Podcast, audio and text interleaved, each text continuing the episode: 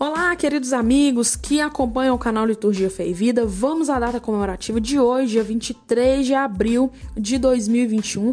Hoje é Dia Mundial do Livro e é uma data escolhida pela Organização das Nações Unidas para a Educação, a Ciência e a Cultura, a Unesco para celebrar o livro, incentivar a leitura, homenagear autores e refletir sobre seus direitos legais. Essa data foi escolhida em tributo aos escritores Miguel de Cervantes, Inca Garcilaso de La Vega e William Shakespeare, que morreram em 23 de abril de 1616.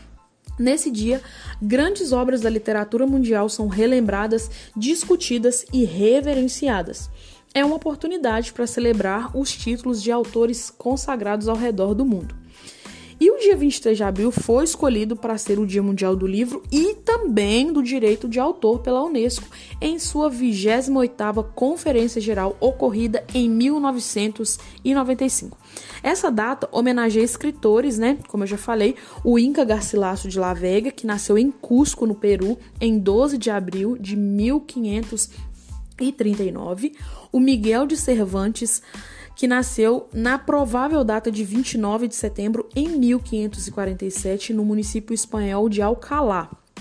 E William Shakespeare, que nasceu no ano de 1564 em Stratford, na Inglaterra, supostamente no dia 23 de abril, e coincidentemente ele morreu também na mesma data, né, 23 de abril de 1616.